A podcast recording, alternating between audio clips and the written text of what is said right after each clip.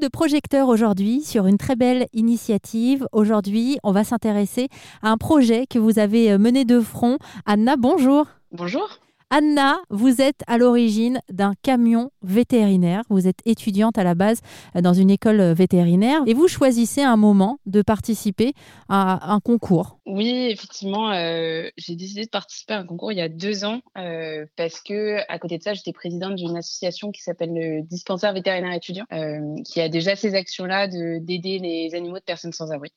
Et du coup, on a eu un peu la folle idée d'aller plus loin et d'aller créer ce bus vétérinaire. Alors il y a l'idée et puis le faire vraiment. Et aujourd'hui, euh, ce bus existe. Il s'appelle Veto Balto. Alors je sais qu'on est à la radio, mais est-ce que vous pourriez nous le faire visiter? Bien sûr. Alors Veto Balto, c'est un c'est un bus euh, assez grand, mais euh, que tout le monde peut conduire, ça c'est important. et l'intérêt de ce bus, c'est qu'il a deux espaces.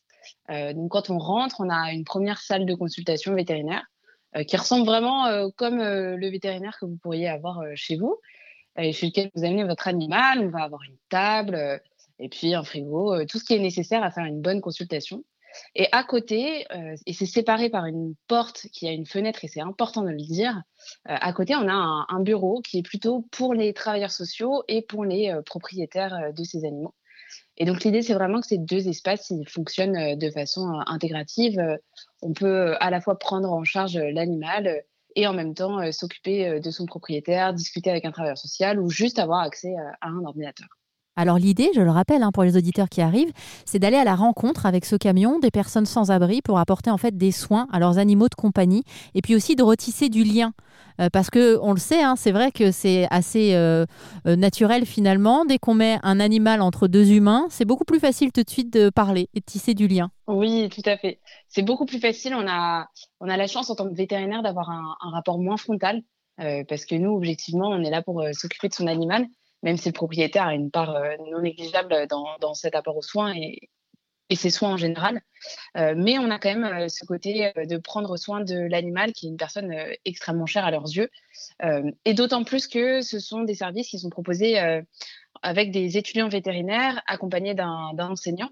et on a aussi ce côté du coup enseignement étudiant jeune qui facilite, je pense, tout ce côté euh, tisser du lien et discussions euh, qui sont euh, peut-être plus faciles que dans d'autres conditions.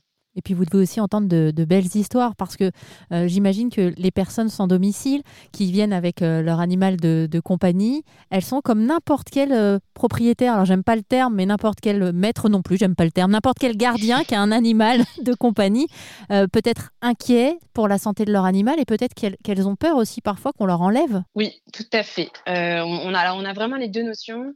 Le, fait de d'avoir peur de pas pas bien en prendre soin. Euh, ça c'est on le retrouve euh, quasiment systématiquement. Euh, et d'ailleurs on s'en rend compte parce que donc quand on vient, on vient tous les mois. et honnêtement, il y a des fois l'animal va très bien, mais le propriétaire a besoin qu'on le rassure, qu'on discute. et franchement, on fera rien à part discuter, faire un check-up et dire que comme d'habitude euh, tout va très bien. Et puis la peur de se faire enlever son animal, alors là c'est euh, c'est aussi un des rôles de, de l'association et de cet exercice et justement d'avoir la chance d'en parler euh, dans les médias. c'est un peu de déconstruire les les automatismes qu'on peut avoir et les clichés qu'on peut avoir vis-à-vis du de homme animal de la rue, de personnes qui prendraient pas soin de leur animal. Il faut savoir que c'est vraiment un, membre de la famille à part entière. et moi j'ai beaucoup plus de personnes qui donnent leur propre nourriture à leur chien que plutôt que des personnes qui euh, peuvent avoir des comportements violents. Si vous voulez en apprendre davantage sur Balto, le camion vétérinaire dédié aux animaux des sans-abri en Auvergne-Rhône-Alpes, n'hésitez pas à faire un tour sur erzen.fr.